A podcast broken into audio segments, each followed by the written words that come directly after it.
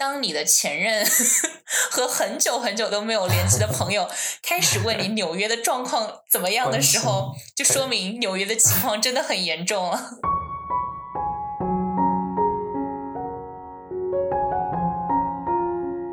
你好，欢迎收听麋鹿话剧，我是朱丹青。美国纽约大学一名博物馆学专业的在读研究生，作为本期麋鹿话剧的话题主，我邀请了张静伦、范思杰、侯思源一起聊聊疫情期间我们在美国的生活是怎样的，以及在此期间我们对社会话题的一些关注和思考。下面有请我的朋友们来和大家打个招呼吧。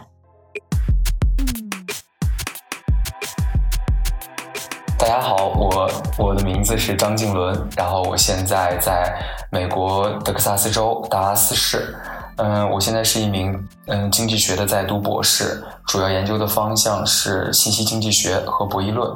目前这段时间在家里就是看看书、学学习，其他也没有什么特别重要的事情。然后我们接着往下聊吧。大家好，我叫范思杰，我是一名在纽约工作生活的呃投宏观投资策略师，所以我的主要工作是呃去分析市场现在的现状，然后给投资者一些相关的投资建议，主要是看一些不同的国家，还有一些不同的行业，然后一会儿可以给大家分享一下对我们这些在海外工作的人这段时间疫情给我们怎样的影响。观众朋友们，大家好，我叫侯思源，小侯，现在是纽约大学世界艺术管理专业的学生，也是一个业余视频博主，平时就拍一拍 vlog，呃，内容就是一些艺术和旅游相关的一些视频。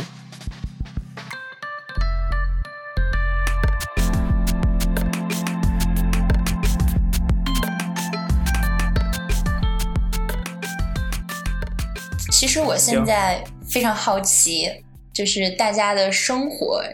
会有受到什么样的一些变化？就其实对于我自己来说，我感觉我感觉生活上的变化不是特别大，就工作上的变化比较大。因为可能我平时就是比较宅的一个人。那我想知道一下大家的生活上面有一些什么样的变化？现在，呃，我觉得生活上主要的变化就是从来没有这么渴望过出门吧。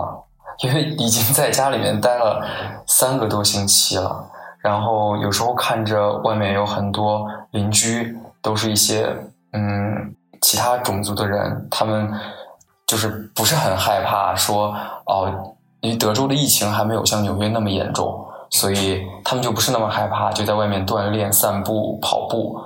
然后我有时候确实是挺羡慕他们的，然后就希望等待疫情好的那一天。我们也可以出去享受阳光，出去跑跑步，嗯，爬爬山，对，这是我觉得我比较觉得变化最大的一个感受。嗯，对我来说，我觉得工作和生活的改变都非常大。首先从工作角度，现在纽约基本上所有的公司都是开始在呃在家工作。大概三周之前，呃，就是所有的公司都宣布需要呃在家里，然后而且就是可能这个时间会延续到至少五月中，所以。平时习惯的生呃工作模式其实都被打断了，就是你要开始学会怎么在家去呃去提高自己的工作力，然后能很好的跟呃同样的团队进行沟通，或者跟老板进行沟通。然后生活方面也是改变非常大，因为我觉得在纽约生活工作的小伙伴基本上都是属于那种呃平时下班了也不会直接回家，肯定会在外面有跟朋友吃饭呀，然后周末。也会在外面，所以呃，我觉得最近的几周是真的，我从来没有在家这么长时间过。呃，然后我们跟朋友其实也发明了很多呃云社交的活动，一会儿可以仔细的说一下。对，像我平常的话，也都喜欢就是嗯没事就往外跑，尤其是天儿特好的时候，在家里就是老待不住。像现在的话，就只能忍一忍。嗯，我们就是这个公寓楼，它有一个天台顶楼。呃，是可以上去的，在这上面可以晒晒太阳。嗯，平常的话，这个学期我倒主要还是上课，因为我就没有找实习。嗯，如果平常就是正常疫情之前的话，除了上课的时间，我也都是一般在家待着。嗯，现在的话就是名正言顺的可以家里蹲。呃上网课呀，然后看看书，然后在家里边健健身。然后这段时间就是也追了几部剧，有一个剧就是韩剧叫《王国》，那拍的挺好，就是一个讲那个丧尸片的。然后我看这两天大家也都纷纷上岛玩那个《动物森友会》，就是不知道为什么大家都有 Switch，然后我本来也想买一个，但是我看这两天那个亚马逊好像也不送货了，就只能嗯用其他的娱乐方式了。我在 B 站也有一个账号叫尼克猴，最近我也在 B 站上会发一些疫情相关的生活片段，然后平常生活的话。对对，就是我正好大家这两天都在玩那个动物森友会，然后就非常的痒痒，看着大家晒。对，其实我觉得现在就是大家开始就是选择玩这个动森，然后我觉得就是一种把之把这种我们平时线下的社交把它转移到线上，然后就是因为这样的一种。保持跟朋友的一个联络，所以我也挺好奇。刚刚思杰有提到说有一些云社交的方法，你能分享一下吗？对，就是我们其实基本上把线下可以做的事情全部找到了线上可以做的方式。呃，比如说我们有云桌游，就是大家开一个 Zoom 的 conference call，然后一起玩桌游。然后没有云，就是讲座，因为我跟一些小伙伴经常周末会组织一些呃线下的讲座，然后我们也全部变成了线上的模式，并且觉得效果甚至更好了，因为能有很多国内的小伙伴来。来参加，然后我们有呃，就是我平时有在纽约上国画课，然后我们老师也把它变成了线上上课，嗯，然后我们还有就是云健身，大家一起开一个开一个 call，然后一起健身和云做饭，然后甚至还有云禅修，就是纽约和加州的一些禅寺，他们都有开始做这种线上的禅修，嗯，然后最呃，我觉我觉得就是。最让我觉得特别丰富我的业余生活是，现在我们组织了很多这种云看电影、云看歌剧的活动。呃，因为疫情的关系，纽约的，比如说纽约的几个大的表演中心都关了，然后他们其实都把呃这种表演变成了线上的模式。然后，所以呃，有很多小伙伴就组织了这种大家一起看歌剧、大家一起看音乐剧，然后还有就是比较专业的朋友来进行。一些讲解，所以我觉得其实某种程度上，现在的娱乐生活啊，或者精神生活，其实跟以前就是没真的没有比以前差，甚至会很多小伙伴都觉得比以前更忙碌了。那其他二位，你们听了四姐的这种云社交方式分享之后，你们有什么想法？像我们班有同学，就是也是每天晚上会。嗯，就是开一个 Zoom，然后大家在一块儿练瑜伽，嗯，就就是也都是把原来线下的活动，然后都挪到了线上，还有云喝酒的。云喝酒，云喝酒要怎么喝呀？就就是每个人对着酒杯是，然后在屏幕前对着屏幕干杯，碰一下，对，碰一下那样子。Cheers。对。我觉得挺有趣的，就是。就是这个事情，其实带来很多的创造力在我们日常的这个生活里边儿。而且我觉得，其实有时候，因为平时我觉得，尤其是我们在纽约的人，就是平时生活真的都特别忙。我觉得这个时候，对对，其实让我让我对我个人来说，就是有一个沉淀下来，然后真的是能够跟很很多没有没有经常联系的朋友重新就是聊个天啊，就是重新去建立这样的一个联系，而且就是。就是大家，就其实大家的这种关心跟这种对于友情的维护，我觉得其实在这个非常困难的时候，让大家之间的这种情感可能更亲密一些。对，而且现在就是大家时间比较充裕一点。对对对。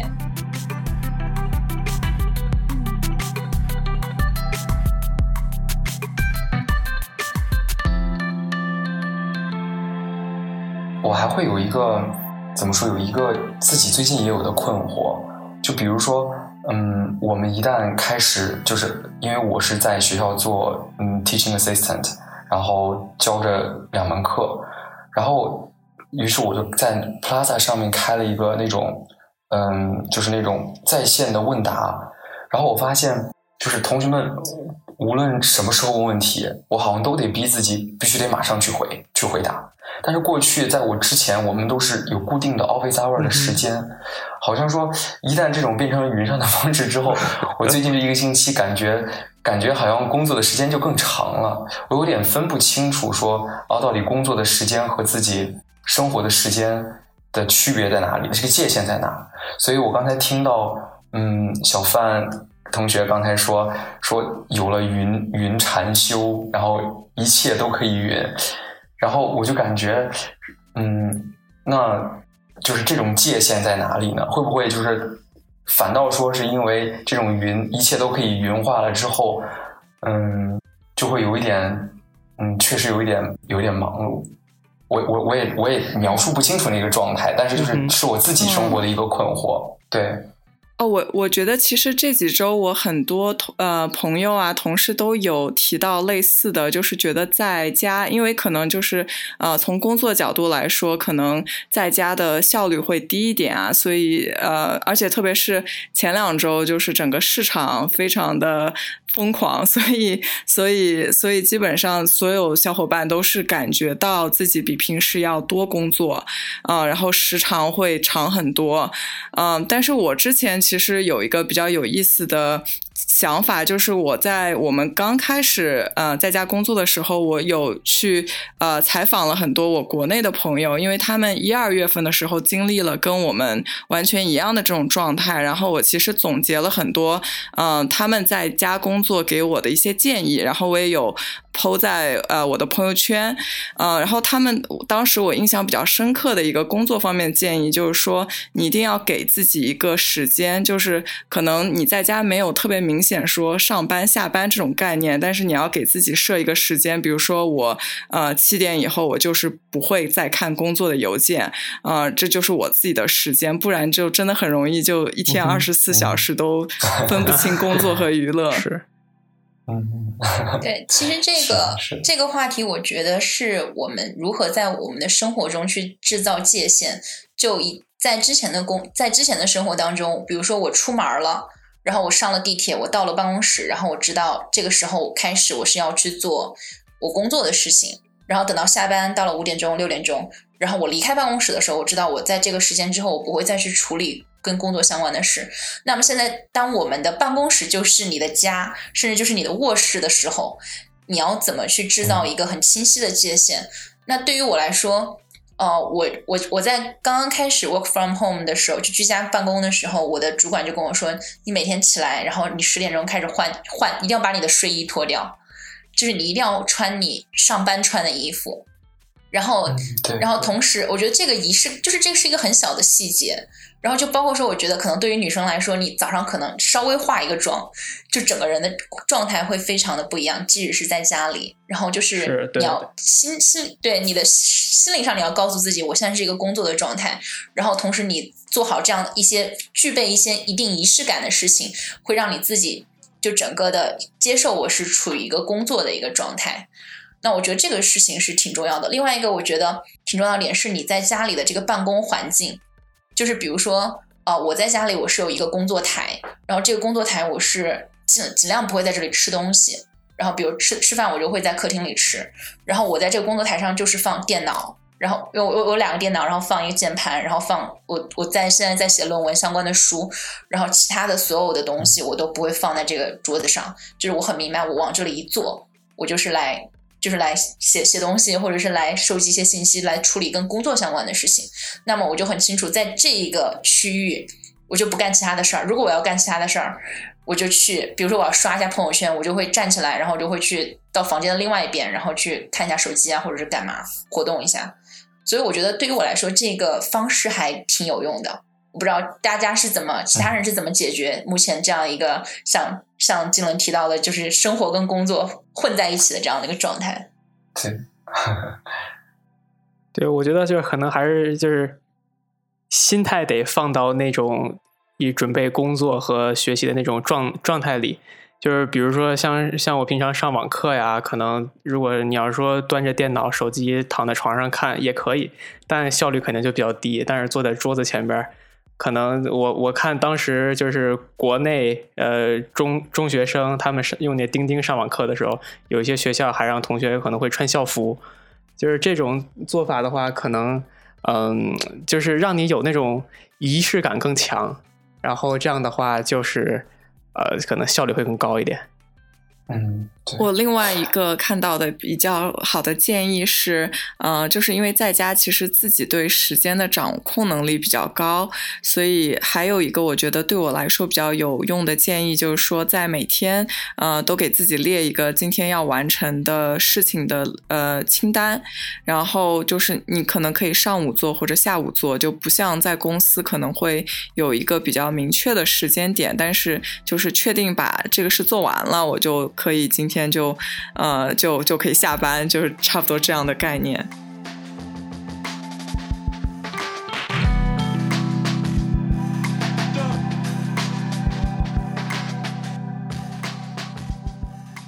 尼克，你现在还是有在上课对吧？对，我现在还上课。对，你觉得现在这个网上上课的这种体验和之前在课堂里上课的体验有什么样的不同？就是呃，你隔着屏幕的话，就是还是没有那种教室的氛围嘛，就是容易走神儿。尤其是可能有一些老师他讲课就比较平淡，他只是一直在讲，然后互动就比较少。就像平常上课的话，如果有问题的话，可以随时就是提问呀，然后跟老师就是讨论呐。现在的话，因为那个 Zoom 那个软件，它底下有一个那个讨论的一个对话框。有有的时候可能在就是不好意思打断老师讲课的话，就在只能在底下就是把自己的问题就是手打打出来嘛。这样的话还是嗯，感觉主要还是氛围差一点，就是有有的时候走神儿的多一点。明白，我我因为我我现在我这学期已经没有课了，但是我有在线上去参加一些讲座呀什么的，就是他比如说他讲座里边他会。就是会有那个主持人来，类似于来给你安排提问的顺序什么的，所以我不知道在课堂上面，老师会或者是助教会来协助给大家提供一些服务，或还是就是比较随意一点。嗯，这个倒是有，就是还是得看那个课程本身的设置怎么样。像我们就是有一节叫博物馆教育课，然后那个课的话，我们那个助教他会，因为那 Zoom 它里边有有一个就是分小组讨论的一个。就是一个功功能吧，然后我们的助教会就是比如说现在这个话题，然后可以随机的分三个人一一个小组，然后讨论讨论完了再回到那个主页面里边，然后大家再相互的每个组派一个人代表来交流，就是分享一些讨论的结果。就是这种课程设置的比较好的话，它线上线下其实区别也不是很大，就是就就怕可能它只是一个很平淡的一个讲座。这样的话就特容易走神儿。那那个静文，现在你你在做助教的工作，你有要除了给学生答疑之外，你要给学生上课吗？对我自己还教了两门课，然后我我们我我们也最近发现了这个问题，就尤其我自己也在上课，自己也在教课，所以等于说我能明确的感受到，说如果只是老师单方面的通过这种云端的方式进行授课的话。这种单方面的信息输入，确实让接受的学生太过被动，没有参与感，然后注意力就不容易集中。所以我在我自己开的这个就是 online 课程当中，我就会就是嗯每每十分钟抛出一个问题，有这样，我觉得可能学生们会对我不满，或我总是有一些随堂的这种小 quiz，但是小测试，但是我就觉得可能这样子，他们至少能这一节课至少能学到几个。比较重要的点，所以我觉得可能解决这个问题的方法是双方得有互动，然后得让学生主动的参与进来，而不只是单方面的输入。因为你单方面的输入，你的信息维度太单一了，只有声音，甚至画面都不够生动。所以我觉得，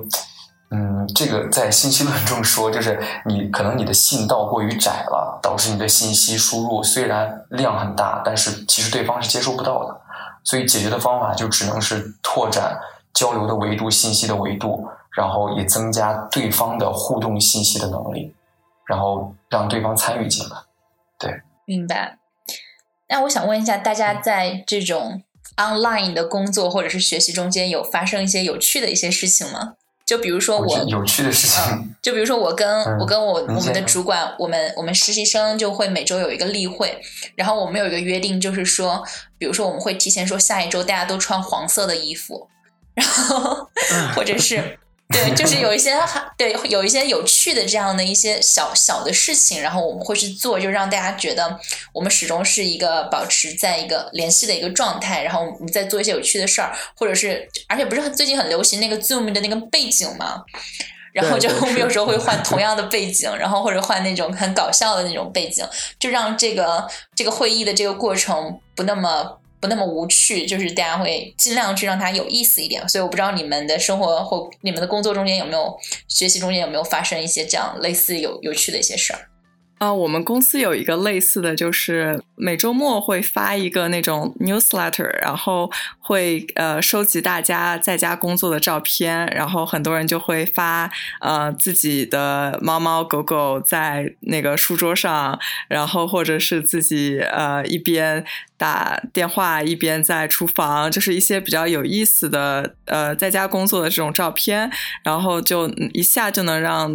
嗯，其他同事感觉我们虽然没有每天见面，但是能互相了解到彼此生活的状态。然后还有大家会分享一些食谱啊，或者一些好玩的这种生活方面的知识，所以我觉得还是挺有意思的。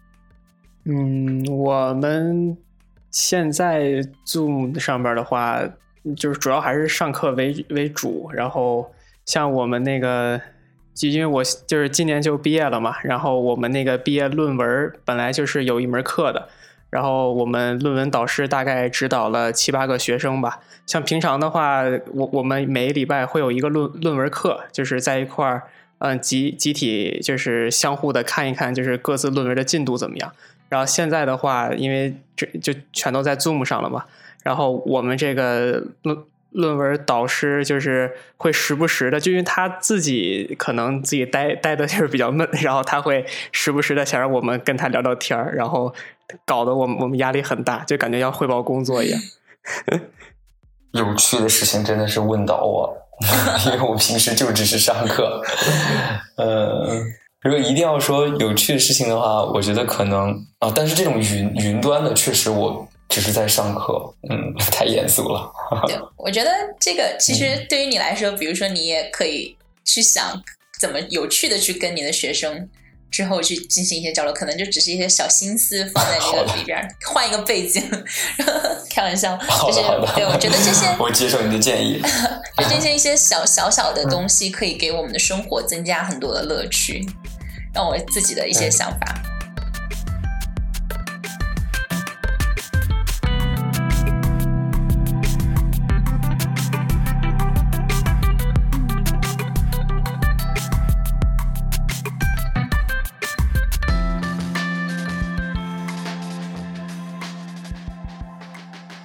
那我有一个很好奇的问题，就是，呃，大家国内的家人跟朋友，就是最近会经常问你就关于你的一些，或者是关于美国的一些什么问题？就比如说，我看到网上有个段子，就是说，当你的前任 和很久很久都没有联系的朋友 开始问你纽约的状况怎么样的时候，就说明纽约的情况真的很严重了。因为我真的是大概是上个礼拜。上个礼拜开始吧，就是因为时差的关系，我每天早上起来，真的就是大概可能有几十条微信要回，就是说基本上就是老同学，然后朋友。那种好好多都是那种好几年可能都没有说过话，说你还你是不是还在纽约？纽约现在怎么样？你有没有打算回国？对，是的。我当时就是早上还要就是我会寄口罩、寄药。对，要不要寄 口罩？要不要寄叉叉叉胶囊？然后，然后我当时我会很感动，然后我会觉得就是就是大家其实都有在关注我的生活，有关心我，当然也会觉得压力很大。然后我就每天早上要拼命的回消息，告诉他们，哎，我目前还好。然后，然后所以。我想知道，就是你们像国内家人朋友会经常问你们一些什么问题？在最近，我觉得关键还就是第一就是安全，第二就是生活。因为像我家人，可能包包括朋友啊，就觉得纽约的空气中充满了那个。病呃病毒吧，对，充满了病毒。然后像那种超市可能也买不着吃的，然后只能挨饿。然后只要一出门就会被感染，然后感染完了之后没有医院治，然后最后精神抑郁什么的。其实没有这么夸张，就是像疫情刚开始的时候，嗯，我也就是像一那那那些酒精啊、口罩啊，也都囤了一些。然后像超市，现在我也都是点的那那种超市外外呃外送的生鲜，然后直接能送到家里边来。然后平常我也会给家里边啊朋友啊，包括朋友圈，就是发一些嗯，可能我近期生活的一些视频呀、图啊，就主要还是想就是跟大家报个平安，嗯，就是跟大家说一声，我周围的现在这些环境虽然嗯大的整体的环境可能就是比较危急。但是目前，如果家里蹲的话，还都生活比较正常，就让大家放心就好。嗯，我我也是，因为我觉得这段时间我也其实很感动，因为收到了很多国内亲人朋友的问候，然后他们我觉得是看了很多新闻，然后新闻的报道其实是比较偏数字嘛，然后就是说，哎，你们这个哇，这个数字真的很可怕啊什么的，呃，然后我觉得我我住在纽约的话，其实。个人感觉是没有可能国内新闻讲的那么夸张，而且因为美国虽然虽然很多国内的媒体用“封城”这两个字，但其实美国的呃这种措施相对来说没有那么严格，所以就是给大家的感觉是。没有说是一个很恐慌的状态，只是说可能你要在家工作，然后尽量不出门。但是其实门外还是有很多人在跑步，所以我基本上我的方式就是尽量去跟他们解释说挺好的，就是不需要担心。然后也非常感谢他们愿意想到我，然后问我问我要不要口罩什么的。但是我基本上是不太需要需要这种物资。呃，然后还有做的一件比较。有意思的事情是，呃，在疫在美国疫情刚爆发的时候，因为呃，之前在国内疫情爆发的时候，其实我们在这边生活的中国人已经经历了一段内心比较紧张或者说比较压抑的这种时期，所以当在美国爆发的时候，我当时做了一件事，就是我建了一个。疫情段子群，就是这个群是不能分享任何和疫情相关的东西，只能分享跟疫情相关的段子。因为那段时间真的，你在任何一个群，大家都是在讨论疫情，就是会让每个人的精神都很紧张。然后这个群开了之后，就是大家一下就到了五百人，然后大家都非常热情的，每天都在里面搬运各种呃恶搞的段子。然后在这种时候，就是幽默是一个非常好。好的疗愈的方式，就是很多事情你可能觉得很紧张或者是很压抑，但是如果把这个事情变成一个段子笑出来之后，就就反而好了。所以后来我呃总结了很多呃段子帖，就是把就是美国疫情的情况用段子的方式写出来，然后发给了很多。来问我的朋友亲戚，就是以这种方式来跟他们说，其实，嗯，没有他们想的那么夸张，或者说我们至少大家在纽约生活的精神状态还是很不错的。对，对我也是一样，亲朋好友有很多很多，有些朋友都是很多年没有联系过的，然后这一次疫情，因为我人在美国，所以他们都会联系我来关心我，所以我其实内心非常感动。尤其，我不仅是接受到了他们对我的、对我个人的，就是怎么说关心，我我其实更是知道，嗯，比如说我是河南人，然后我们河南的驻美老乡会，就是很多河南人通过这种，就是在纽约的驻美老乡会捐了很多的口罩和就是医疗物资，就是他们不仅是在通过。就是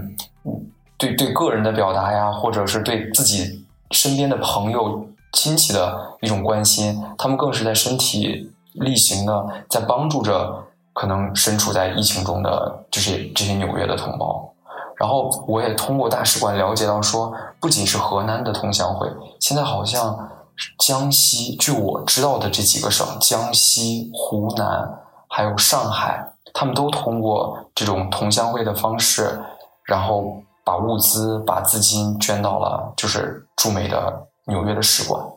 所以我就觉得，嗯，国内的同胞真的是还挺关心我们海外华人的。然后，嗯，我的那些朋友们的言辞其实都还算挺客气的，只是关心我个人。确实会在我的亲戚中，尤其是我的爸爸妈妈，他们会担心说，哦，这边是不是已经就是。完全要失控了，或者怎么样？嗯，但我也想，就是想表达一下，其实，美国还好，我觉得美国就是从地方政府，嗯，到各级人民，我觉得大家都是乐观的在面对这件事情，有条不紊的在进行着。但是可能纽约的情况会难受一些，但是就是我们也都会尽全力的，嗯，帮助支持你们。嗯，对对，这是我想表达的。因为可能在我达拉斯，我们的疫情确实不是那么的严重，大家也就只是在家工作个，from home 而已。就是对，所以希望你们能好起来。对，其实你刚刚讲的那个事情，我也挺有感触的。就是有网上有一个段子，就是说那个中国打上半场，美国打下半场，然后海外华人是打打全场。对，打就是在国内疫情对国内疫情严重的时候，就是我我在很多华人的群里面，对，就看到大家就是在。这边搜集各种的医疗资源，然后寄回国、捐回国，真的是非常的对，非常努力的在做这件事情，然后希望能够帮助到国家，然后帮助国家度过这次的这个灾难。然后，当然现在的是现在美国这边就是资料医医医疗资源很缺乏的时候，其实我们也能看到有很多在国内的亲人朋友，是国内的一些团体在帮助我们海外华人去，包括说美国的医院啊，各种其他的社会各界的那些群体来帮助他们度过这个时候。所以我觉得这种就是有来有往。这样的帮助真的是让我们觉得挺感动的。我我就是觉得，就让我们觉得我们是有一个共同体的，就是我们嗯，无论是在任何场景之下，我们都不是孤独，我们一直是身边有人、有关系、有网络在帮助我们。对，我觉得这个共同体真的很重要，嗯，让我们觉得不孤独。对，然后我觉得我们其实，我其实会经常被问到的一个问题就是。你有没有考虑回国？然后就是说，可能我就在疫情期间，所以我但是我们四个人现在目前都在美国嘛，所以我想问一下大家，为什么目前还在美国？然后这个过程中间有没有考虑过要回国，或者是尝试回国这样的一些经历？啊，我可以先说，因为我是在工作，所以可能不会像学生，嗯一样说会考虑，就是现在这个期间回国。呃，但是但是我也知道很多人是试图，呃，可能最近一段时间回国是比较麻烦的，因为国内也有比较严格的防范措施。嗯，所以所以我我我觉得可能还是要再等一段时间，如果有回国的计划的话。对，因为我身边现在有很多同学也都陆陆续续就往回走了，而且像我今年的话，正好也是毕业，按理说就是，嗯，毕业正正好就可以回国嘛。但是我本来就是打算在这边申请那个 OPT 签证，在可能在找工作再待一年，但是现在可能觉得这个疫情越来越严重，然后工作也不太好找，所以可能打算。暑假或者等毕业完了之后吧，主要是我现在这个课都是下午的，如果我回去的话，都是得凌晨爬起来上课，就是时差也不是太合适。而且前一段时间就是走的人也比较多，然后机场啊、飞机上啊，可能也都不太安全。等可能到了五月份、六月份，就疫情稍微稳定下来，开始降下来的时候，那个时候可能回去的话会更保险一点，感觉。所以就目前就没回去，就在这边待着了。我我的话，其实我们学校也已经宣布通知，我们所有的课程都是 online 进行，也建议国际留学生，然后想回国可以回国。这个确实官方已经就是通知了。但是我我的脸其实也很怎么说，也很也很，嗯，我我的老婆她今今年。十二月，去年十二月份刚毕业，然后今年找到工作之后刚抽了 H1B，也抽中了，所以我们也没办法回去，然后我也只能留在这儿陪着他。嗯，但是我觉得这个也都是小事儿。我觉得主要是原因是，可能情况没有恶劣到说需要就一定要回去，需要祖国的保护。我觉得可能在这里我们可以独善其身。嗯，可以把自己的生活照顾好，我觉得这个是最主要的原因。然后，那再说一点，再 再说一点，可能就没有那么、那么、那么出自个人的利益的。我觉得可能是再过两个月回去。现在正是咱们国家可能就是海关边关压力比较大的时候吧。我觉得再过几个月，可能能把这个压力分散一下。再过几个月，可能我们也想回去，嗯，看一看，或者说如果情况特别严重了。我们也会选择回去，对，我觉得是这样。对，我觉得对于我来说，因为我跟你，我跟思源的情况比较像，我也是今年五月份要毕业，然后现在在忙论文的事情。然后，但是我这学期是一边实习一边在忙论文，所以在实习停了之后，就是就只剩下基本上只剩下论文这件事情了。呃，但是我觉得对于留学生来说，如果说是非常肯定的要去回国去工作的话，就是其实基本上已经像我有很多朋友是已经订好了机票，对，是就是非常坚决的，就是对非常坚决的，就是我毕业了马上就要回去。那对于我来说，因为我可能还是处于一个。就是自我的，就是在一个判断的一个情况，然后，然后又想到说这边，比如说你要你要回国的话，你这边的租的房子要处理啊，然后各种这种签证的一些事情要处理，就觉得特别特别麻烦。然后我又是个特别怕麻烦的人，所以我现在就是觉得 先在这待着吧，就是以不变以不变应万变，然后应万变对，然后那个，然后再看到到夏天的时候是什么样的一个情况。就到时候再说，因为我觉得现在回国，其实我有跟我爸妈聊过这个事情，他们其实更担心的是回国的这个过程，你在机舱里可。能感染，然后你你去机场的路上，你还不如你在家里待着，就是这样会更安全一些。那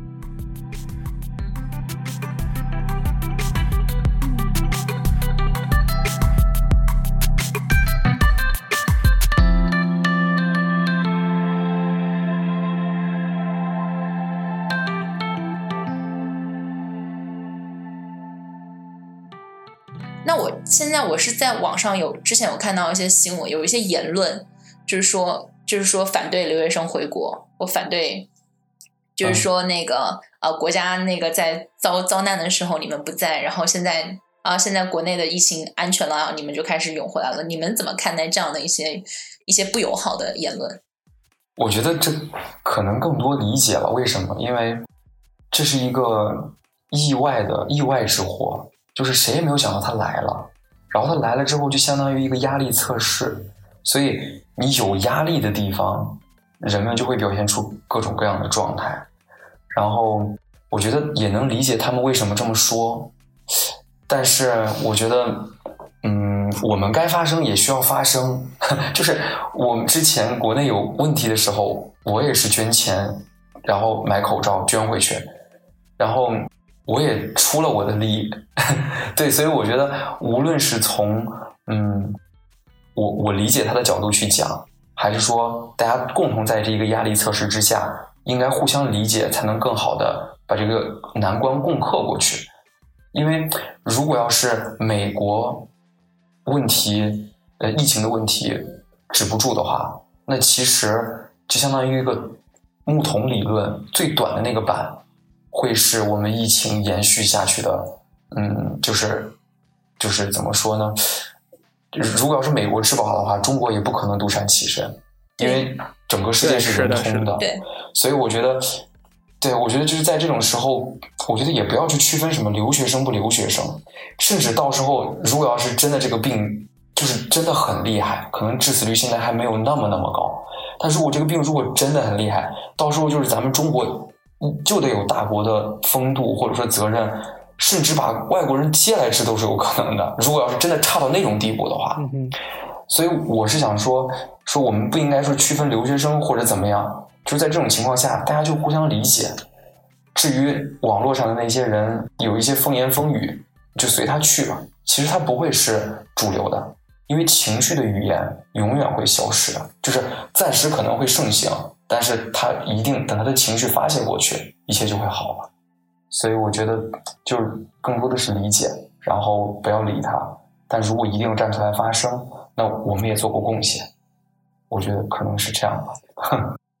对，我也非常同意。嗯，他刚才说的，就是可能网上一般有这种比较过激的言论，也是因为呃，之前大家刚经历过一段比较压抑的心理时期，然后呃，所以我也很能理解会有这这样的声音，但我也相信这不是中国主流的声音。嗯，而且虽然我不是学生，但是。我觉得呃，至少在美国，他呃很多留学生回国是因为学校突然就呃下令停课，然后把学生宿舍都给呃关闭，所以对于这些留学生来说，回国是唯一的选择，而并不是说他们呃在这样的情况下选择了去去回国，嗯，所以我觉得从国内的角度来说，确实就是理所应当的，应该是让他们回家。对。对对，我尤其是我我补充一句，尤其是那些未成年的那些留学生，我觉得他们确实需要保护，需要在这个时候祖国能敞开大门，让他们欢迎他们回去。对，现在好像是英国那边就是有把十二到十七岁的就是未成年的那些学生，就是派包机接回来。对对，就是我觉得可能呃，这就还是保保护好自己，感觉 就是也改变不了别人的看法。对。其实，在这种危机当中，我觉得对于我们的一个更大的考，就对于所有人的一个更大的考验，是一种共情的能力，就是你怎么去理解别人的苦难。就当其实我觉得，在就至少是对于我来说，当国内在发生疫情的时候，我我的那两个月非常非常的煎熬，因为我的家人都在湖北，然后我大部分的家人，我很多的亲戚都在武汉，然后包括我我父母，我父亲是那个医务人员，就是在这样的一个疫情的情况下。对他还没有还要每天去医院去上班也包括说每天会听到说啊可能某一个认识的人他得了这个得了这个病，然后怎么怎么样？我觉得其实那个我大概从一月份就封城开始，我到三月份就是到美国这边，我其实之前是处于一种精神压力上特别紧张、特别崩溃的一种状态，因为我没有办法去为他们去分担什么，但是我能够感受到他们的那种痛苦，所以。我觉得，我觉得相就是相相对而言，就是当国内现在好起来了，我觉得可能可能大家也需要去理解，就是现在留学生他们面对的一种情况，毕竟他们是需要回到回到的是自己的祖国，回到自己的家里，然后跟自己的家人待在一起。我觉得这个是一个挺挺理所应当的一个一个诉求，天然的要求。对对，这是自然的要求，自然的诉求。对。对我特别呃同意您刚刚说的那个共情这一点，因为之前我觉得我看到一个非常有意思的现象，就是呃，比如说一月份这个疫情在中国爆发的时候，在海外的华人其实都。非常也相对来说度过了一段很艰难的时光，因为我们是很能共情到他们所身处的这种环境的。但是相对来说，可能呃美国或者其他国家的人，他们没有办法有这种共情的呃当时的有这种共情的思想。很大一个原因是。很多的这种报道都是中文的，然后在没有这种语言环境的情况下，其实是很难跨越一个文化或者跨越一个语言去共情。嗯，然后，然后，所以，所以之后我看到很多，比如说当疫情到韩国和伊朗，甚至到意大利的时候，其实呃很多中国人就是没有再去关注这几个国家了，也是因为呃就是这个这。这个就是很多时候共情能力是需要一个跨语言、跨文化，但很多时候其实就是说，呃，要有很多很多的信息交流。所以很多这种偏见或者舆论，其实它需要的就是大家能更多的去看到对方身处的环境，然后用用自己能理解的语言或者文化去理解对方的这个处境。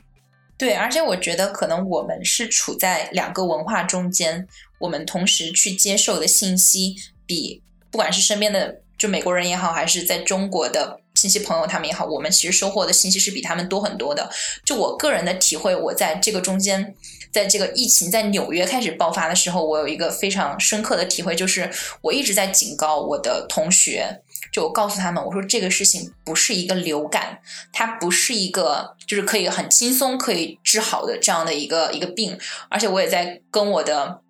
然后我的朋友、我的同学，他们就是就是美国同学，他们就说：“哎，那 CDC 就是这个。”就疾病控制，对疾病控制，对疾控中心，对。然后我的美国同学他们就是这种啊，那那个疾控中心说了，就是只要用肥皂洗手就可以。然后我就跟他们就是类似于，我就想，我想劝他们，我就说，那如果是用肥皂洗手就可以的话，中国就不会有这么多人的这么多人感染。我说他其实就是，我说大家还是做好这种一些防护措施，比如说提前购买一些手那个口罩啊、手套啊，然后包括说那个消毒液啊什么的。就，但是我就觉得大家其实态度上面。是很藐视的，就是我，然后然后再就是第二点就是我因为国内有封城的这个这个这个经历，然后所以我在因为我是在那个博物馆实习，然后博物馆人还人就是人流量在疫美在纽约疫情爆发初期的时候人流量还是挺大的，然后那个时候我就跟我的这个。主管说：“我说，我说，其实那个时候是三月二号，美那个纽约开始爆发第一例，然后很快就是增长到了接近将近一千一百多里。然后我就跟他说：我说，其实按照现在的这个状态，我觉得纽约可能会那个封，就是 lock down，就是就让大家也不是 lock down，就让大家去那个居家隔离。”然后我的主管就说：“你想太多了吧？”他说他觉得这个事情不可能发生。但是我是觉得，我站在就是中美的两个国家的视角，我接收的信息是两边都来的。就我对于，所以我对于这个事情的判断是这样子。就我刚跟他聊完这个事情，第二天那个大都会博物馆就宣布闭馆，然后所有的博物馆 全通基本上都是通通开始闭馆。然后，然后我就是，所以当时我也很不解，我就觉得这个就为什么？美国人其实对这个事情的理解，就是跟我的理解和判断就是是完全不一样的。我不知道大家有没有这样的一些经历或者是感受。我觉得可能就它背后也有就是类似于文化差异那样子的，就是中国人可能跟美国人这边就是对这种疫情、健康、疾病的这个态度还不太一样。像这边人他本身就是生病啊、治疗啊就很佛系，感觉就是心很大。你要有了病的话，你你也不用吃太多的药，就在家里养。然后多喝点水，然后实在不行的话就去吃药。像去医院的话，因为这边可能医保有有的时候就是它不是很健全，所以也没有多少人会会说动不动的去医院。所以就是就是长期的这种感觉，就是他们对于疫情也好，对于自己的健康也好，都是那种很自信的一个态度。像我的那个论论文导师，当时我跟跟他聊，嗯，然后他跟我说。嗯，像他的话，可能今年六十岁左右，觉得自己就是免疫力系免疫系统很好，身体也很健康，应该不会感染。如果感染了的话，那他就去医院。然后，嗯，就感觉就是他也代表了普遍的，就是美国人对于这次疫情的看法。就是虽然现在的话，大家都比较乖，可能在家里边隔离不出门啊，但是可能打心眼里边还是比较自信的一个态度。也可能这种意识不一样，对。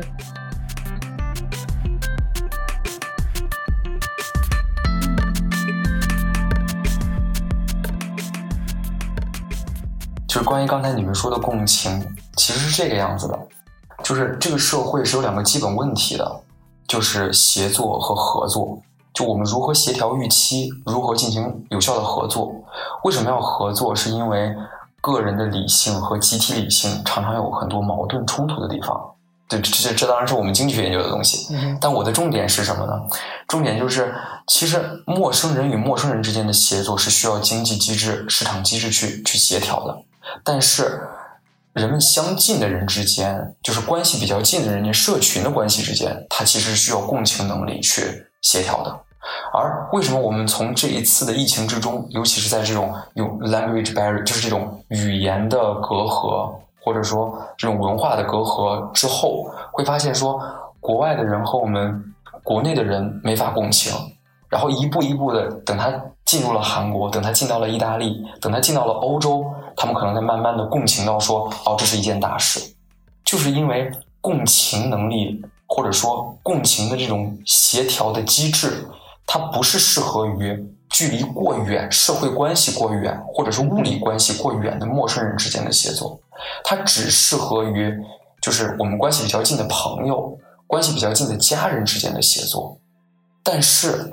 像遇到这种大灾大难，我们又不能只是单纯的靠就是冷静的经济计算去解决这种协作的关系、协作的问题，比如说。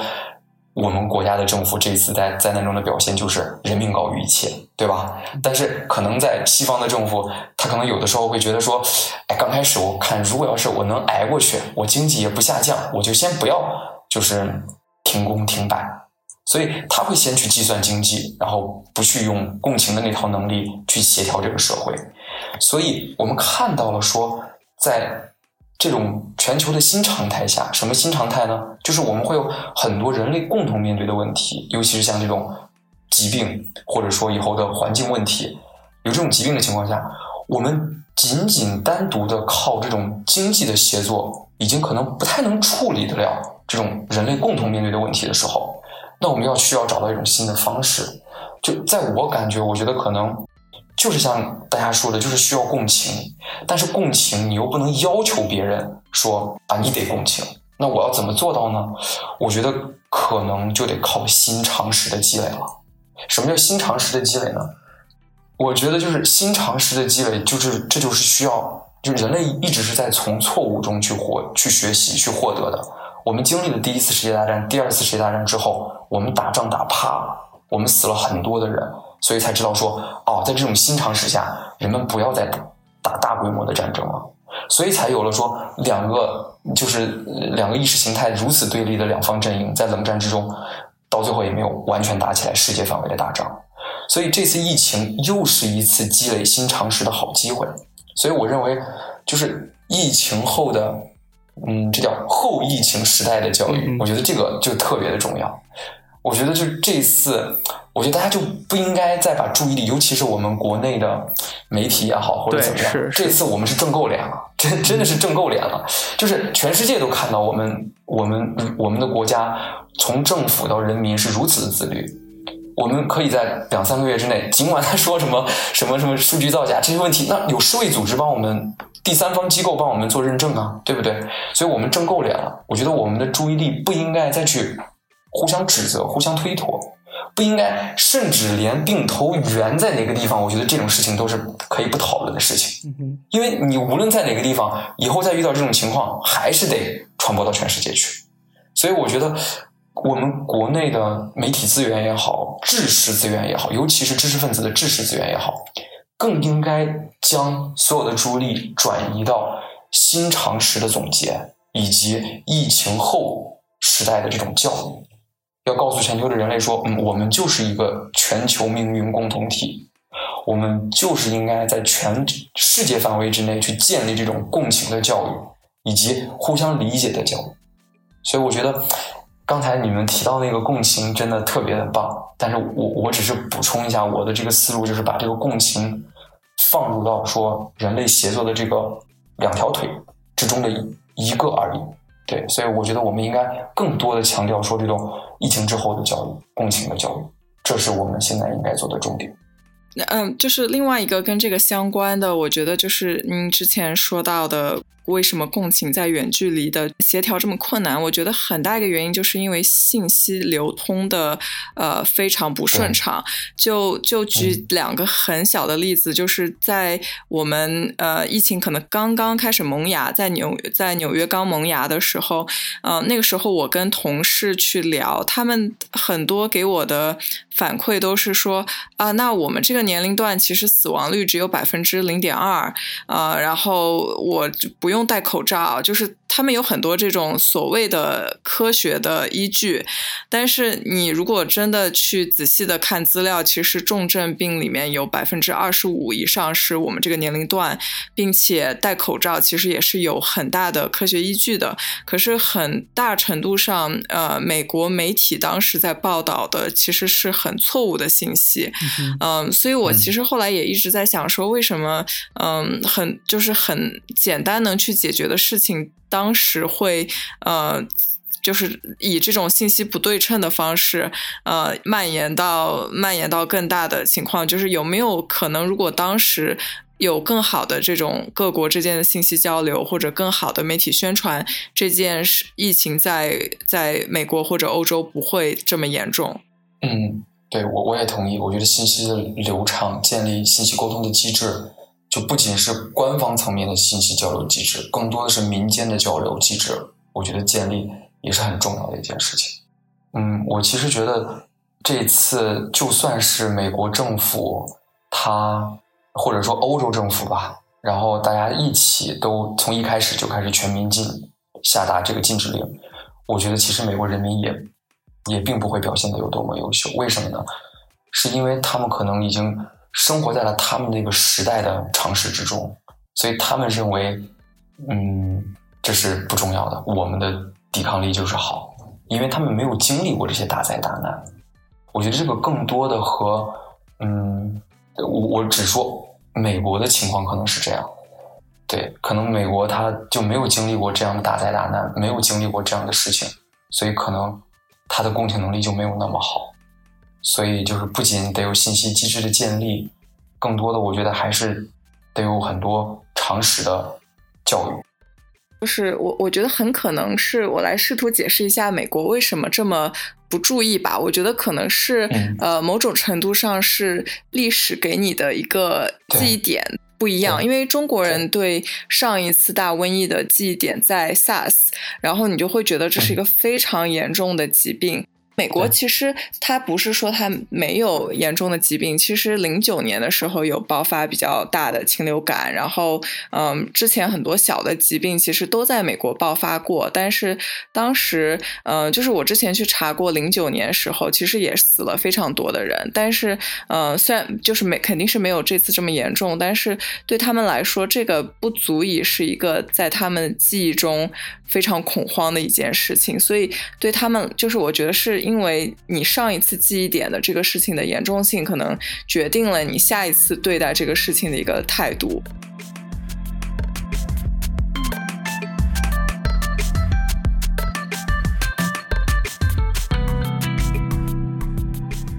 然后我想聊一个最近我我我注意到的一个有趣的变化，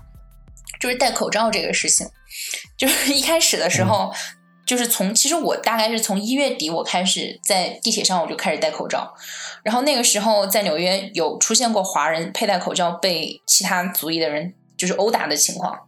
然后就是我觉得大家都还挺群情激愤的，然后就是然后后来在二月，所以有一段时间弄得我也不敢戴了，但是到二月底我感觉开始严重的时候，我还是坚持到三月就二月底到三月初的时候，我还是坚持在地铁上我至少是佩戴口罩的，然后那个时候美国人基本上。就纽约的人基本上是不怎么戴的，你能够在地铁上看到有就是戴的基本上都是华人，然后大概是在三月初的时候，我就发现有少数的其他种族的人开始戴佩戴口罩。然后我昨天出了一趟门，我去那个超市去买买吃的，然后我发现就是其实大部分的人都有戴，然后包括说其他就是非裔墨裔的人，然后但是我我我我自己的观察里面，我感觉白人戴的比较少。然后我有看到一篇文章，然后这个文章里面是有讲说，就是就是这个西方文化或者是我们所说这个白人文化，它这个里面有一个有一个就是 ego，它就是一种文化自信，他认为在亚洲文化里边的佩戴口罩是一种懦夫行为，就是你。你把自己藏在这个口罩后面，当然，因为我我本人我是在日本有比较长时间的一个生活经历，就是像在日本的那个环境，就是所有人都戴口罩，你不戴口罩，你反而是一个异类。然后，所以我就觉得很奇怪。我想，就是大家对于佩戴口罩这个事情的一个文化差异，也包括说，这个美国这个疾控中心昨天才开始说，建议大家可以佩戴口罩，然后用这个戴一下围巾或者是一些一些物件来遮蔽，来遮遮挡自己的这个面部。大家对这个事情有什么样的一些看法或者是感受吗？嗯，我其实有两个角度去看这件事情。第一个，它确实是一个文化差异，因为这个我之前就跟很多美国的朋友讨论过。因为在美国，它其实是只有病人和医护需要戴口罩，就是他看到你戴口罩，他的大脑的反应就是你生病了。所以，呃，之前有比如说华人被打，其实我觉得这不是。不用上升到种族歧视，我觉得这就是就是说他他看到你觉得你危险，然后嗯，就他他其实不是一个恶意的去去针对华人这样，我觉得就是一个对于戴口罩这件事，对对，就是所以我我我当时看到很多这种华裔的新闻，其实我觉得。我我个人是很反感把这个上升到一个种族的呃角度的。然后第二个角度是，其实当时美国之所以呼吁大家不要急着去抢口罩的一个很大原因，是因为当时美国的很大量的口罩，其实在一二月份的时候已经全部寄到中国了，所以当时美国的口罩的库存量非常小。然后我印象非常深，就是在二三月，如果你想在呃网上买口罩，你其实根本就是买不到的，所以，所以我觉得就是已经不是说要不要呼吁大家买口罩，而是说你能不能买得到口罩。呃，然后当时美国政府其实它是尽量的把口罩去留给医护人员或者是真的需要的人。然后它最最近一周松口的一个很大的原因，也是因为中国的这个产量上来了，所以它能更多的确保美国可以进口到口罩，所以它现在可以跟国民说，呃，我们现在可以去买口罩，然后也可以买得到了。其实我觉得这么听起来，这个逻辑也很愚民。就是为什么呢？就是我觉得你应该告诉大家一个正确的事情去做。就是比如说口罩，它是可以起到防护作用，那么要不要买是你去做决定的。但是如果说你在一开始告诉大家一个错误的信息，就是口罩不能防护这个病的话，我觉得这个本身是一个邪恶的一个行为。就不管他的目的是想要去让医护获得更多的这个医疗资源，或者是怎么样，他这个行为本身他是具备恶意的，因为他在告诉你一个错误的信息。他的信息是。对它信息首先就没有透明，就一直是他们标榜的，就是要这种透明信息，但他们就没有做到。对，这也是我之前说的，我觉得信息不对称其实是二三月份在美国非常大的一个问题。对，像比如说就是联邦政府，还有就是各个州，他们之间就，嗯，可能之间的信息很多都是很矛盾的，就是比如比如说纽纽约州可能说。嗯，我我们州需要多少台的呼吸机？但是特朗普他们那那边会会说，可能纽约的疫情没有这么严严重，不要需要这么多的呼吸机。其实，呃，而我今天也看了一个新闻，好像是说加拿大的一个疾控中中心的一个人，好像是他就是说口罩可能更关键的在于就是你戴的方式对不对。呃呃，比如比如说，你刚进门的时候是先洗手，再再去把口罩给摘掉啊，或者是你在外边的时候，不要把口口罩随便，就是就就是去，如果你可能在调调整口罩调整的不是很对的情况下，细菌可能也会就进入到你的嘴啊或者鼻子中。呃，就是他现在慢慢的也有，就是在向大家普普及口罩该怎么怎么戴，但是在二月份、三月份的时候，其实这些正确的信息他公布的就比较少，就也反应很慢，然后就耽误了大家的这种防御的这个措施。我我觉得这个点提的就非常好，就是因为如果说我们经过测试发现说，啊，就是所谓的社交距离。抵御病毒的感染病毒病病毒的机会要远高于戴口罩，或者说换句话说，如果没有比戴口罩更好的防御病毒的方式，如果没有这样的更好的方式的话，那我觉得这一次西方政府的责任是推脱不掉的。嗯哼，就是，嗯，你不管不管你出于什么样的目的，就我也同意，就是你们刚才说的，不管你出于什么样的目的。但是你首先你没有把这件事情告诉民众，这是我们一直以来就是就是或者是西方政府一直标榜的吧，说我们应该是向大家公开信息、公开透明。我觉得这有点类似于咱们把说话说有点狠了，就有点类似于说你们人民往上扛吧，就是人肉向上扛，对，群体免疫，对对对对对，就对，我觉得对我觉得这个责任是他们怎么推脱都推脱不掉的。就像我觉得你到时候有有什么战后审判，我觉得这件事情是一定要会被提出来的。我觉得西方社会，无论是美国还是欧洲的政治就是机制，或者说就法律机制也好，一定要把这件事情拿出来。他们是一定会把这件事情拿拿出来说的，因为我觉得每个国家都是有明白人的，他们不会是一直这么糊涂下去。现在是暂时，可能我没办法怎么着你，但是就是你到最后，你一定得有人承担这个责任的。但是前提都是建立在说啊，真的戴口罩是最有效的防御，或者说最有效的，并且你手头就能用得到的，然后防御病毒的手段。对，这个是前提。但如果你说大家要是测试出来说，哦，社交距离就已经能就是百分之九十九十五以上或者九十九以上抵御病毒了，因为我手里没有这个数据，所以我觉得如果是那样的话，我觉得可能嗯也也不好说了。对。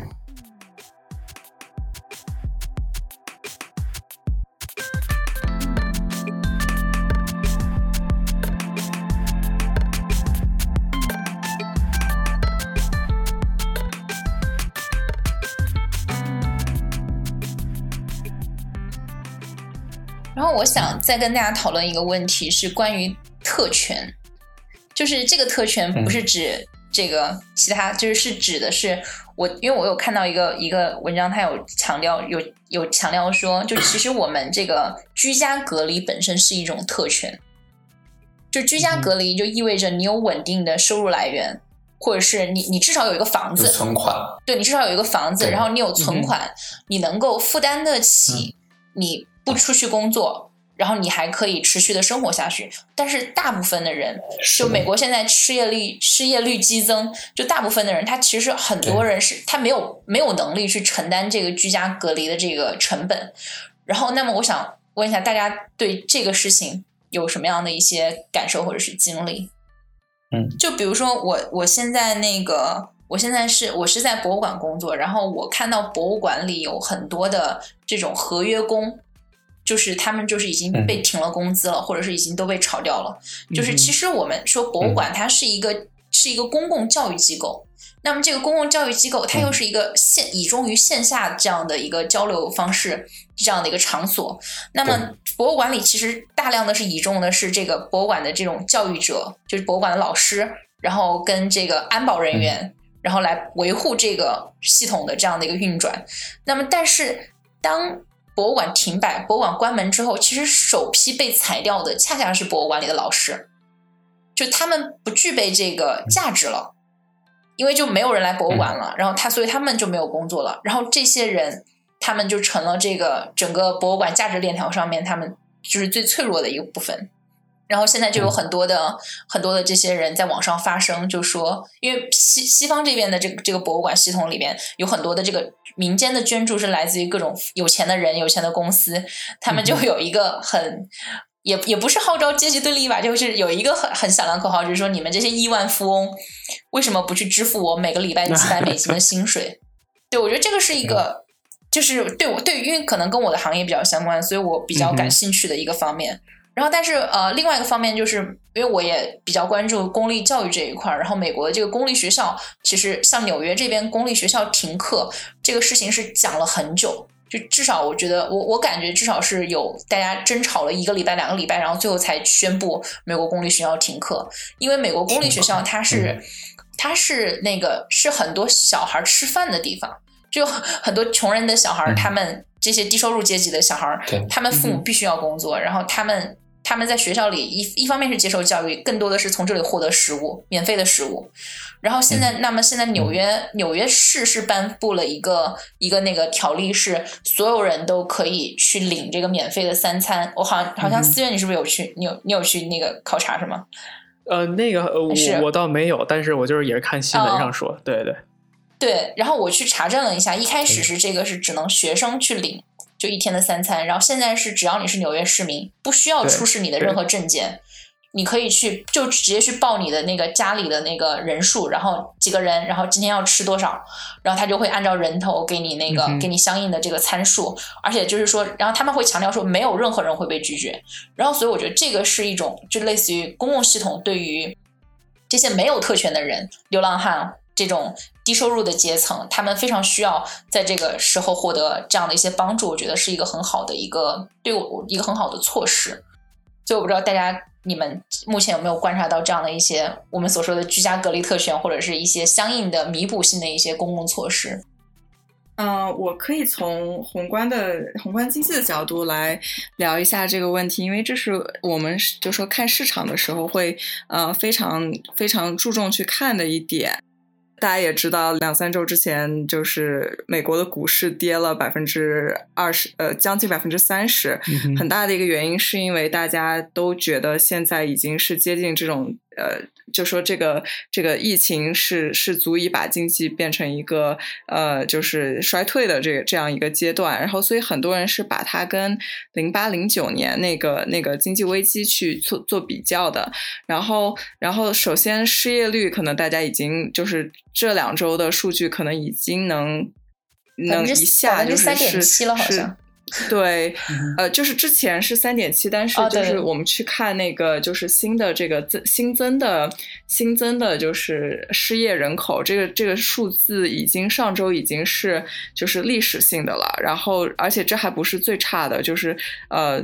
这个还没有包括可能就是。最近的这个这个隔离的这些这些措施所反映的失业率，所以所以就是其实我我觉得在纽约或者是在受过比较好教育的华人，其实大家很难想象到美国社会它是一个很。有很大一部分的人口是处在这种低收入，嗯，然后他是，嗯，就是我们所谓的就是按每每周的工资过的，就是他是没有没有存的钱的，所以这样的人他是在这样的就是经济衰退或者这种危机的时候，他是更需要去政府帮助的。然后免费的午餐也是，就其实，在经济好的时候，纽约这个地方它有。将近一半的，好像是我看过资料说，将近一半的学生他们是需要接受呃午餐的捐助的，就是中小学生。所以，所以其实有大量的这种所谓的贫困人口，或者说没有特权的这样的人口。然后，美国政府其实他也做了很多相应的措施，因为他要确保这部分人能度过这个难关。所以他两周一两周之前颁布了一个大概 two trillion 的一个。就是救济计划，然后这个计划就包括会给中低收入的人口每个人发一千两百美元，嗯，然后会免掉他们比如说交不起房租啊这样的一些责罚。但是，嗯，就是根据零八零九年的数据来说，就这个钱真的到他们手里也要四到六周之后了。然后很多人他可能就是没有钱能度过这四到六周，他的经济就是窘迫到这个情况，所以确实。这个事情也暴露出了，呃，就是社会很多就是这种这种不公平的资源分配吧，或者对对。你你可有什么要补充的吗？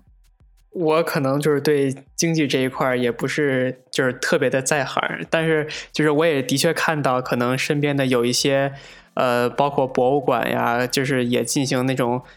呃，裁裁员也比较多，但是可能他们还会用一种可能更人性化的方式去保障一些博物馆，比如说，嗯，清洁工啊，那些保安呀，就他们的基本工工资。然后他们这些钱呢，可能是通过从正式员工，就是可能一一些靠近文职的那那些员工的工资里边去给他抽出来一部分，就是把。呃，正式员工的那个工资可能降薪百分之五到十，然后拿这一部分钱去帮助那那些可能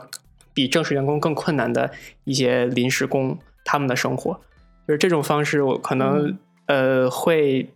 就是在疫情期间帮助呃员工和公司去度过难关的一个比较好的一个做法，就是更人性化一点。对，我觉得其实这个其实。是一个管理上的问题，但是它更多的也是一个道德上的问题。就是当我们再去在这样的一个危机的一个情况下，比如说你发你说发生经济危机、裁员什么的，这个是从公司的管理角度上来说非常好理解的一个事儿。就我我钱不够了嘛，然后我去砍掉这个人人人工的这个支出，这个从经济上是非常好理解的。但是我们作为人，然后其他的这些博物馆的工作人员也好，或者其他公司的工作人员也好，他们都是一个一个的个体，然后他们这些个体背后有他们的家庭，就是我们更多的，我觉得就是相当于我们要去去思考的是，我们如何公正、如何道德的来处理这个事儿。就我举一个可能不不是特别恰当的比方，就是当。大都会博物馆，你的你的馆长，你在做出裁员决定，你你裁掉你一百个安保人员的时候，我觉得可能他们所有人的工资加起来不一定有你馆长一个人的工资高。嗯哼。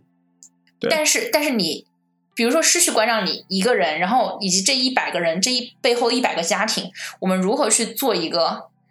如如何去做一个选择？就可能这个可能跟跟功利不是，我觉得不是功利主义，我觉得就是一个。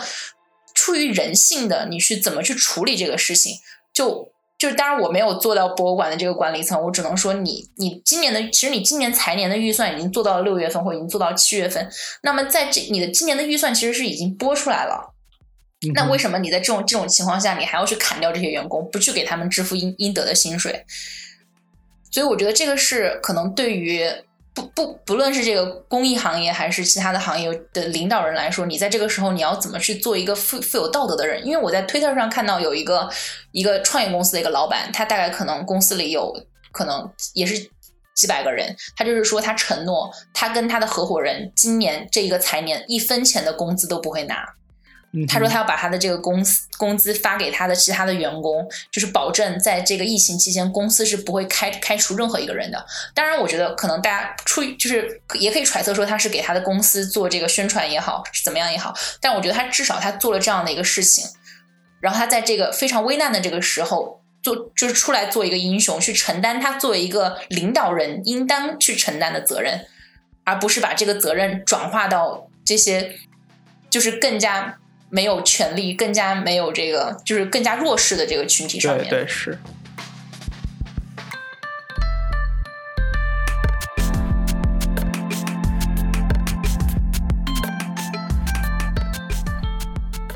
嗯，那我也先替老板们说一句话。嗯，虽然我不是老板。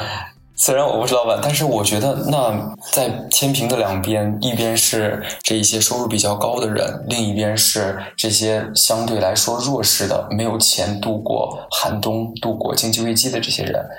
那我们怎么可以选择一定要牺牲这一个人？所谓人数比较少，所以你就应该牺牲他们呢？这个在就是。就是哲学道德层面，我们叫它叫功利主义的道德道德观，对对对，这是边沁的对，所以但是这样其实我觉得也不能说是完全的公平，因为一旦在一个体制或者系统之下，我们需要个人的牺牲。来度过危机的时候，就像刚才我们说的，我们是否是应该去选择牺牲少数的老板？嗯，一旦我们需要在一个体制和在一个体系之下，一旦我们需要去牺牲个人的利益来度过危机的时候，我觉得并不是每一个在这个系统之内的人错了，个人错了，个体错了，他们没错。我觉得错的是这个系统。嗯，这个系统错在哪儿呢？我觉得的不公平不来源于。这些 homeless 这些无所谓的无家可归的人，或者是所谓拿周薪拿日薪的人，他们的收入低，我觉得不公平不来自于这里，不公平来自于所谓美国的游说制度，有人替老板说话，有人替工会说话，有人替各各个阶层中产阶级的人说话，但是没有人替 homeless 说话，没有人替这些就是所谓的这些嗯无家可归的人说话，我觉得这个是不公平的点。就换句话说，我觉得制度表面的问题，我们不能治它的表面。就我们不能说我们现在出问题了，然后我们让谁拿出来钱去去把这个问题给治了，而是应该就是走程序的正规化，程序的正义，所谓的程序正义。既然每一个老板、每一每一个阶层、每一个工会都可以在华盛顿有游说的团体、有游说的人或者怎么样，那我们是否应该？也有民间的组织，或者说有政府出资，就是固定的出资。我们是否应该在制度的层面建立出一个替 homeless 游说的机构呢？我觉得这样子做可能是至少在程序上稍微正义一些，也符合他们所谓的这种宪法精神，所谓符合他们的这些就是嗯英美法系的这个这种传统吧。我觉得可能这样的不公平。或者说这样的解决方案可能会就让我个人更能接受一些，对。对，然后就是他刚才大家对制度讨论，我想到一个比较有意思的点，就是呃，就是之前我说过，就是美国政府现在的刺激经济的 package 是给每个人发一千块钱，相当于这样的这个所谓的 helicopter money。然后这个这样的概念，其实之前被提出，一直是在一个呃，就是未来社会的一个一个体系里面，就是在未来社会如果。在世界上，就是百分之五的人，他们用科技的技术去赚钱，百分之九十五的人是不赚钱的。那我们怎么去维维持这个体系、这个社会机制去运转？就是因为所有人都要消费嘛。那我们就是这百分之五的人赚钱，百分之就是把然后把这个钱去公平的给分发给剩下百分之九十五不不工作的人，然后去维持这个社会。然后这个是一个，就是对未来可能一百年以后的社会是确实会变成这个样子。然后，所以很多人就说，哇，这个这个疫情突然就把一个这种未来的概念一下就给实现了。但是从某种程度上也是也是其实是是一个是一个跟这个类似的一个模型，就是就是你。如果这个社会百分之九十五的人都没有办法很好的去度过这个疫情。那社会百分之五的人是不是应该把他们的钱拿出来去救这百分之九十五的人？这样当大家恢复的时候，这百分之九十五的人还是能正常的消费、正常的运作，这百分之五的人才能继续赚钱，继续成为他们的这个富人。所以我觉得这也是一个很有意思，大家可以去呃思考的一个关于体制的一个话题。这个就是现在很多的硅。硅谷大佬已经在讨论这个问题，他们提出来一个名字叫 “universal income”，就是意思就是所有的人都有的钱，然后这个钱还不能太高，要保证大家有基本的生活水准，然后除此之外不能多给，然后 就是一定要保证他们有一个体面的生活，然后一切都会好起来。但是我我的感觉是。其实就跟水涨船高一个道理。如果所有人都有这个钱之后，那其实其实所谓的价格就是分配社会资源的信号。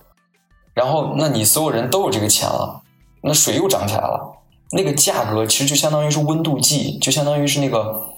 嗯钓鱼时候那个那个那个鱼随着水面上下浮动的那个鱼漂鱼鳔，所以。就是水如果都涨起来了，其实价格还是会往上涨的。但是我想提问的是，他推这个，他推这个 universal income 是是去推动他的，就让大家去消费，去推动这个流动性，在流动中创造更多价值吗？因为我对经济学不是特别了解，对，想听您解释一下。他推这个 universal income 只是希望，就像刚才嗯那个刚才那位同学小范同学说的，就是就是。很多科技公司或者说这种收入特别高的人，他们是否应该多交一部分税，然后把这些钱都 transfer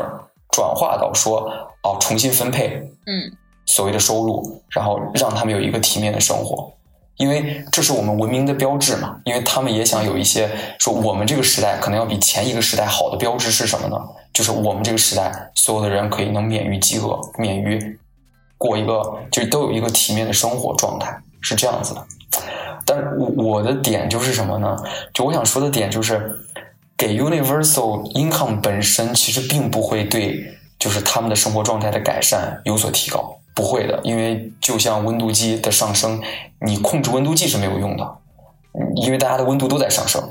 对你那个价格你是控制不住的。如果大家都有这个钱，其实价格就会上升。然后，但是重点是。就像美国在一九零零年左右，它大概有百分之九十以上的人在从事农业，农业的生产效率一定是要远低于工业的，或者说工商业、第三产业、服务业的。而嗯，到两千年之后，尤其是进入二十一世纪之后，美国从事农业人口的比例大概只占美国总人口的百分之三。这种技术的进步。产业的升级、生产力的提高，我觉得可能才是，就是这些人最终的解解决方案的归宿。就是生产力真的就完全提上去之后，然后人们不断的升级到别的地方去，再转换到别的工作岗位上去，然后素质低的人可能在做一些没有那么对技术啊、对对对各种工作要求啊没有那么高的产业上去。我觉得可能这个才是最根本的解决途径，得让大家。所以我觉得在这个层面上，我觉得大家可能更多的是应该有一些更多的培训学校、义务教育，甚至对成人的义务教育，对穷人的义务教育。我觉得这个才是解决途径。我觉得发钱，嗯，就是听上去很美好，这是一个很美好的愿望，但是我觉得可能到最后，嗯，可能会得到得不到我们想要的结果。对。当然，这个就已经跑题了，不好意思，我就是就是就是乱入了。当然，我 我我是想提提一个我读到的观点，就是说发钱，现在美国政府开始发钱这个事儿，它它并不是一种就是呃经济上的解决方式，它是一个政治上的解决方式，是在于他特朗其实其实杨安泽在竞选的时候，他已经有他有提过这个事情。就其实最早是杨安泽他在电视演讲里面说他要开始给所有人发钱，然后现在但是现在是特朗普把这个事儿给推出来了，就刚好今年是大选年，然后大家会发现，其实现在根据新闻媒体上的报道，大朗特朗普其实这个事情他处理的非常糟糕，但是他的支持率没有下降，他的支持率反而是创造新新高。我记得是到了百分之四十七还是百分之四十九，就有就有推测，就是认有观点认为是特朗普去推发钱这个事情，就是类似于就是去笼去稳定他的票仓，去笼笼络选民。因为大家大部分的人，他的这个我们所说这个 media literacy，就是对于媒体信息的判断，他很多人就相信媒体的报道，他不会去。就是不会再去想更深一层，或者去查验这个事情，所以很对于很多接受到这个信息的，比如说今天 C N 啊，其他的这些新媒全部去推这个新闻啊，国这个联邦政府要给大家每个人发一千两百钱，让这个提案是特朗普提的，那么他从政治上面来说，对于他就有非常大的优势，就对于他有非常大的好处，他是在这个中间对去获利。但是我看到的一个观点，不知道大家怎么想。对我，我可以补充一下，就是每年的总统的连任，就是美国基本上有这样一个数据支持，就是如果呃你的股市和经济都是。呃，比较好的就是向上的这个趋势，那基本上百分之八九十的几率，这个总统是可以连任的。所以他之前是基本上是稳稳坐那个下任总统的宝座。然后，所以他这个一个是他可能需要去讨好这个呃美国的民众，但另外一个是就是他确实需要去发钱去。支撑一些民众和一些产业度过这个难关，因为如果他不把这笔钱给很多餐饮业或者旅游业，那这些企业可能就直接倒闭了，然后倒闭之后也会带动股市啊、经济都都都。大很很很严重的下滑，然后在这种情况的下，他就是基本上连任就泡汤了。所以，所以他现在就是虽然他疫情就是处理的 非常差，但是他一定会想各种办法去保证经济，呃，尽可能的去救这个经济。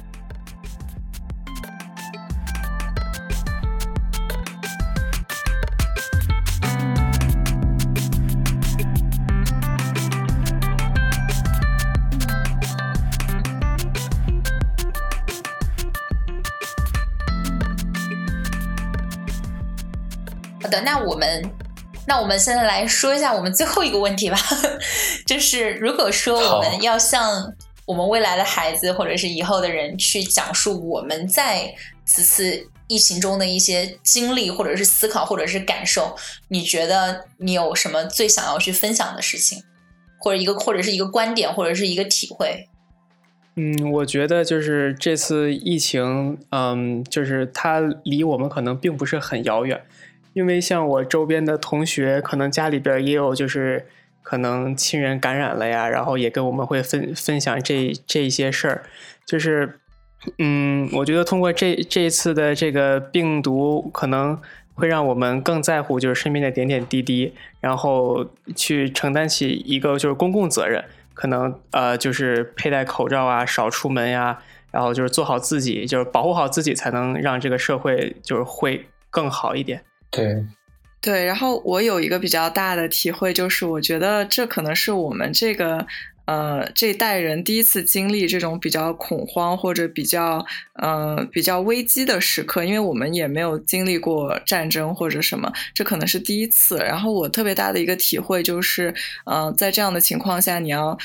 呃，大家要学着怎么样去面对这种紧张的气氛或者紧张的危机。然后我我会一定会告诉我的孩子，啊，我觉得一定要笑着去面对这些灾难或者危机，因为一定是更好的一个解决办法。然后还有就是，我我觉得会跟嗯以后的人去对话聊这件事会非常有意思，因为我觉得这次疫情其实对未来。几年或者甚至几十年会有很大的改变，不管是呃人的生活消费习惯，还是对世界格局的一些，我觉得是会有很大的变化的。所以我觉得这个话题，呃，疫情过去之后，这个话题还是会一遍一遍的被很多人去提到。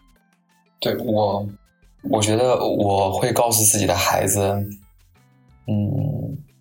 我觉得一些良好的传统的这些。品质也好，习惯也好，生活的习惯也好，到任何时候都可能不会过时吧。嗯，因为就是比如说之前人们没有面临过这么就全世界各地的国家都没有面对过这些巨大的政府危机也好，公共安全危机也好，经济危机也好，就这是各方面的危机。所以人们就习惯于说，嗯，我们更多的是追求一些物质上的呀，或者是事业上的呀，就是这样的进步。然后，可能消费主义的文化呀，或者说一些我们过去熟悉的一些语境、那些语汇，可能对我们的影响，就我们觉得会看得很重。我们是否买了一个大房子，然后 换了一些新衣服之类的这些事情。但是就是，所以这几年，尤其是中国吧，可能人们的储蓄率，尤其是咱们这一代人，可能储蓄率就会降得越来越，就比起之前的人就会越来越多。但是我觉得，可能通过这次疫情，我就会觉得说，哦，是不是我们就是中国过去提的那些传统的品质，说我们要走好自己的路，然后我们要节约，我们要就是因为你不知道意外。或者说明天会不会有一些突发性的事件，所以你一定要有个长远的打算，就是这种所谓的长期主义吧，就这几年非常火的一个词叫长期主义，是不是应该就是应该重视？就过去我自己生活在纽约生活了几年，然后在国内也就是被这种。文化熏陶的，我觉得我也会怀疑说这些传统的品质到底对不对。但是现在我可能 经过这一次危机之后，越来越坚信说啊，好像可能某一些东西本质的东西，人类本质的东西就是没变的。我们就是应该嗯有长远的打算，然后应该嗯怎么说呢？就是更开放的去和别人交往，然后嗯不能。只是独善其身，就是就这些品质吧。哎，说的有点乱了，但是大概就是这个意思吧。我也没有想太好。对，其实其实你你你说的就是你刚刚说的，就是我想说的，就是如果说是去给我的孩子去讲这个事情，我会告诉他，在这样的一个就好像是被。这种夹在历史的这样的一个漩涡，或者是这样的一个洪流里面的时候，或者是无论是在任何的时刻，其实更重要的是你是否是在你是否是在开放、在坦诚、在善良的去面对这件事情。就是我觉得，尤其是在这样的危难时刻，我们所拥有的这些这些就也不定，就是这些品质其实更更加可贵的东西。你是否愿意去？你是否首先你是否开放的去了解其他地方在发生的事情？我们说，就我们一开始说的共性，然后坦诚、诚实，你是否在告诉一个诚实的去告知别人，或者诚实的在在在做一件事情，然后面对自己的现状，对，然后再就是善良，你要去做一个道德上的一个选择。那如果我觉得，你要你你是否愿意去把你的钱拿出去去帮助别人？你是否去愿意做出更就是这样更更善良的一些一些一些选择？所以我觉得这个。其实这种我们所说的这些品质，我觉得反而是在这次疫情的过程中，对我觉得是更加可贵的一个事情。对，是的，是的，是的，确实是这样。嗯。那么我希望就是就是有点让我感觉好像重新看到了人类之光的感觉，就是有时候你看到国外的国外的政府、国外的政客，就是他真的是今天这样说，明天那样说，我就觉得人怎么可以这样？他就是他真的是有一些，我觉得在道德层面的滑落，就整个西方的精英阶层就有一种道德层面的滑落，然后，但是我觉得那他们的表现就会差呀，然后你这个时候你没有一些。就是过去的成绩可以来为你证明了，可能你就是得面临这一次危机了。那你如何面临这一次危机？就是得诚实的去面对。所以我就发现说，哦，从一开始可能就是我们这个共同体吧，或者说华人的共同体，从一开始就开始用这些品质在面对着一切。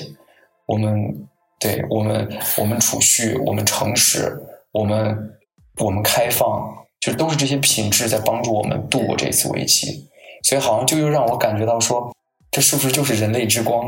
这 就是社会就会越来越好。对对对，觉得越是在黑暗的时候，就反而这些品质，他们就更像是夜空里的星星一样，他们那个光芒会更加的耀眼。觉得这个也是我们对所要去追求的东西。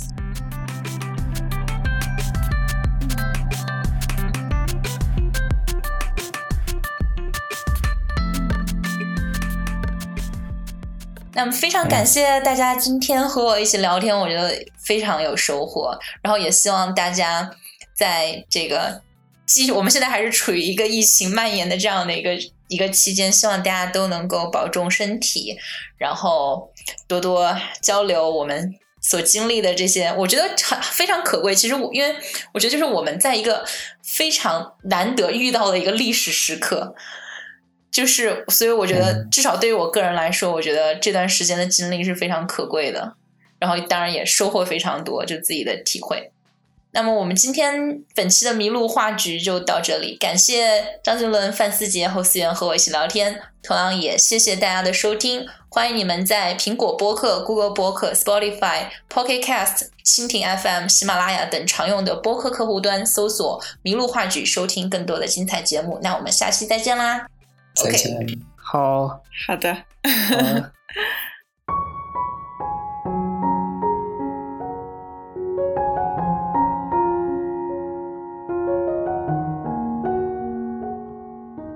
你正在收听的是《迷怒话局》，本期由媒体人和博物馆学研究生朱丹青、经济学博士生张静伦、宏观投资策略分析师范思杰以及艺术管理研究生侯思源，在纽约和达拉斯连线分享了他们在新冠疫情期间的生活和工作。